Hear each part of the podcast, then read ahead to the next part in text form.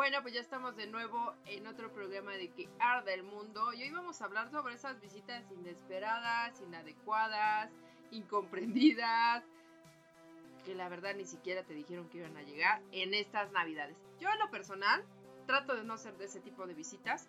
Las veces que he ido a alguna casa, este, o con un amigo, porque normalmente voy con amigos o amigas, casi no con familiares, a festejar el 24 y 31, pues ellos me invitan. O sea, de ellos está la invitación, ¿sabes? Y ya yo así como que, ah, pues está chido, ¿no? Y voy. Pero nunca me quedo así. Y, y, todavía les pregunto, ¿puedo quedarme? Si no, como pues para ver el costo de mi Uber o etcétera, ¿no? Para regresarme. No me gusta. Aparte de que no me gusta hacer como una visita incómoda. Eh, me cuesta mucho trabajo dormir en camas ajenas o en casas ajenas, ¿no? Prefiero mi camita con mis tres perros, ¿no?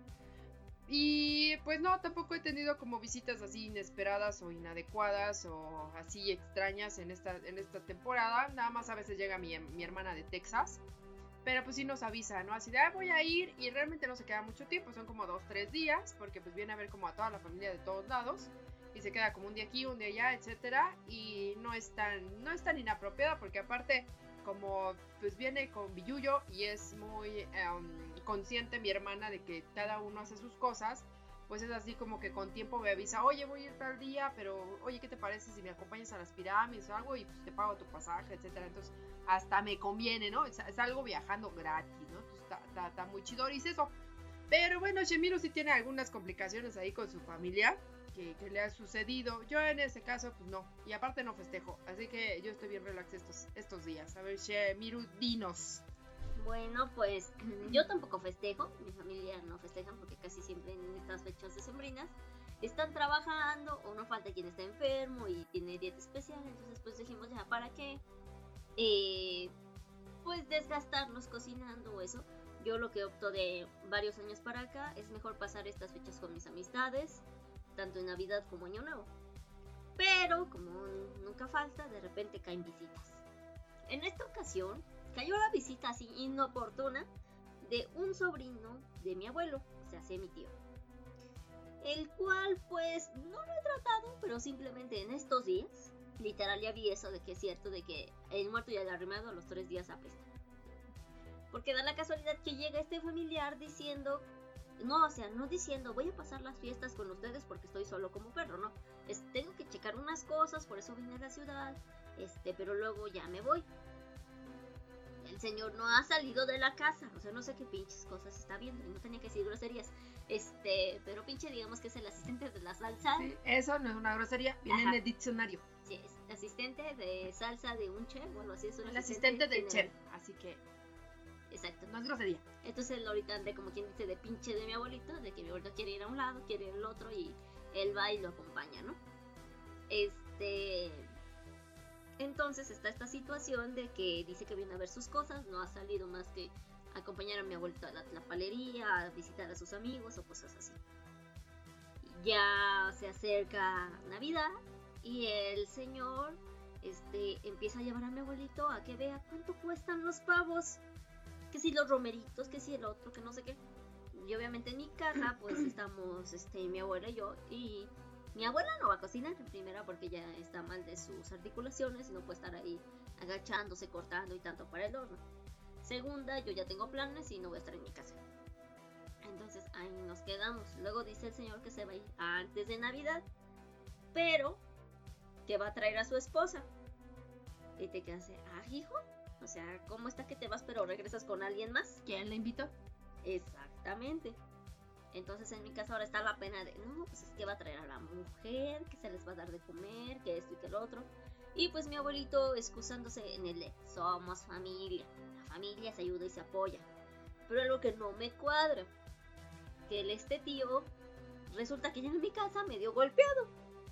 Entonces no nos había dicho nada, hasta posteriormente nos dice, es que bueno, allá en el estado del que soy, pues resulta que sin querer atropellé a alguien, pero estaba bien Uy, perdón. Estaba bien y ya después resulta que la persona a la que atropellé, pues este, pues ya no está bien. Y me dijo mi abogado que mejor me desaparecieron unos días. Entonces es así de, ah, entonces estamos incurriendo en un delito al tener a esta persona acá. Dije, bueno, no me voy a meter. No es mi casa, es la casa de mis abuelos, me aguanto. Pero no faltan los comentarios fuera del lugar de este familiar como uno que me indignó que sí le llamé a estar en el momento y le empecé a contar, donde el señor dice que aún hace unos meses el mayor número de mujeres que él trajo fueron cinco y que la más jovencita de 20 años, o sea, más chica que yo y más chica que su hija, ¿no? Y entonces allí empezó a dar detalles que no se me hicieron apropiados que estuviera diciendo frente de mi abuela y frente de mí. Por respeto, ¿no? Y más a mi abuela que es de una vieja escuela. Como estar diciendo casi, casi de... Bueno, una frase que se me quedó fue de... Es que yo sí sé diferenciar lo que es un rato, o sea, de dos horas. Yo por eso no me las quedo un fin de semana. Que sí pudiera mandar a, a mi esposa a su pueblo un fin de semana, pero no. Mejor no hay que darles tantas alas. Entonces, ¿qué comentarios quedan en eso? Y cabe mencionar que su esposa ahorita no es su primer mujer ni la madre de sus hijos. Entonces también empieza a hacer comentarios de su hija. O sea, entre comillas, mi prima. Empieza a decir que es una machorrona, que tiene cuerpo de hombre, que le salió con más este blanquillos que sus hijos. Y qué bueno que a ver si de esa forma encuentra este quien se fije en ella. Entonces es así de, ah, órale, vienes a hablar de tu hija. No, pues sí. Y algo que no sé, que me ha quedado muy presente es que el padre o madre que habla mal de sus hijos, pues, ¿qué puedes esperar, no? A final de cuentas. Entonces, entre que llega sin avisar, entre que se quiere hacer el muy vivo mexicano, porque también de repente cayó la visita de otra de mis tías, pero ocasional, o sea, los habituales de una o dos horas a ver a sus papás, ¿no? Y le empieza a decir que cuando se va a conseguir un hombre, que ya está muy vieja, porque mi tía es, este, es divorciada. Pero, o sea, ¿cómo llegas y empiezas a opinar sobre la vida de otros familiares, ¿no? Vas, invades el lugar, quitas espacio, empiezas a predisponer de su tiempo a algo que ellos no están acostumbrados y aún te das el lujo de casi casi señalar con el dedo a las otras personas que sí suelen habitar ese, ese espacio, ¿no? Efectivamente, bueno, en este caso, ah, digo, son, son temas bien particulares y yo le comentaba a Shimiru que pues también tiene culpa la gente que los acepta, ¿no? Digo, porque a mí me ha pasado, a veces he pedido posada en algún lugar y me dicen no. Creo que la gente no está acostumbrada a dar un no, y más cuando son familiares. Entonces yo creo que aquí sí es bien importante de, pues si tú no festejas estos, estos días, si es una visita que nunca va, como que te extrañe, ¿no? El saber que, qué canijos está haciendo ahí, ¿no? Y también tener esta parte de decir no, o sea, puede, o decir de sí, sí puedes quedarte uno o dos días y ya, vete a un hotel, lo que sea, digo, porque hasta con mi, con mi hermana, la verdad, sí a veces hemos tenido que decirle que no, pero por el reducido espacio que tenemos en casa. Es así de, pues es que no cabes, ¿no? O sea, la última vez que vinieron, pues ya son, son adolescentes los, los niños que trae entonces mi hermana con sus cuatro niños adolescentes y todavía la novia de uno y el novio de la otra, entonces ya eran un montonal de personas, ¿no? Y pues aquí nada más tenemos una cama extra, entonces sí, mi papá fue así muy sincero de pues es que no caben aquí. Y entonces ella buscó eh, en otro espacio y pues se repartieron, ¿no? Entonces yo creo que sí también está la responsabilidad de decir no. O sea, no hago cena, no hago esto, no te quiero aquí y si estás aquí, ¿por qué estás aquí? ¿no? Como esto ya después va saliendo y más también la situación de que empieza a entrometerse en la vida de los demás, pues aunque seas familiar, no tienes por qué permitir este tipo de violencia, porque sí es violencia el que venga otra persona en primera diciendo todas sus infidelidades, diciendo todas las cosas eh, inadecuadas que hace con su vida y después opinando de la vida de los demás que nadie le preguntó si es un tipo de violencia. Y no se ve porque son familiares, ¿no? Porque está permitido, porque nada más te está diciendo, te está dando su opinión, sí, pero una opinión que no pidieron, ¿no? Entonces yo creo que aquí eh, la responsabilidad es de dos. Tanto de la persona que va, que no tiene conciencia, no tiene empatía, le viene valiendo quesadilla y llega, ¿no? Y de la, de la otra parte de decir, pues no te queremos aquí, o sea, así de simple, si eres familia y todo, pero qué bueno, este, pues hay hoteles, ¿no? Hay otros lugares, hay hostales más económicos por si no tienes, pero no te quiero aquí, ¿no? Entonces la responsabilidad es de las dos partes y más en estas fechas decembrinas. Pues sí, que luego también nos falta el familiar barco que dice, ay, estas vacaciones no quiero cocinar, mejor invierto, nos vamos cinco días con tu tía, con tu tío, con tus abuelitos y que ellos se frieguen el lomo cocinando el pavo, los romeritos, el bacalao, el salmón o lo que sea, porque también me ha tocado ver con otras partes de la familia, nunca faltan los comentarios, es que ahora nos cayó el gorrión de tu, de tu tío. O también tengo otro tío que él sí se puso a llamar, se puso a llamar a toda la familia para ver quién lo acogía. Porque es que estoy solo y no tengo con quién pasarlo. ¿Puedo irme una semana a tu casa? Y todos, no, yo no voy a estar en mi casa, yo me voy a ir a otro lado, me voy con la familia de mi esposa, me voy a ir con la familia de mi yerno.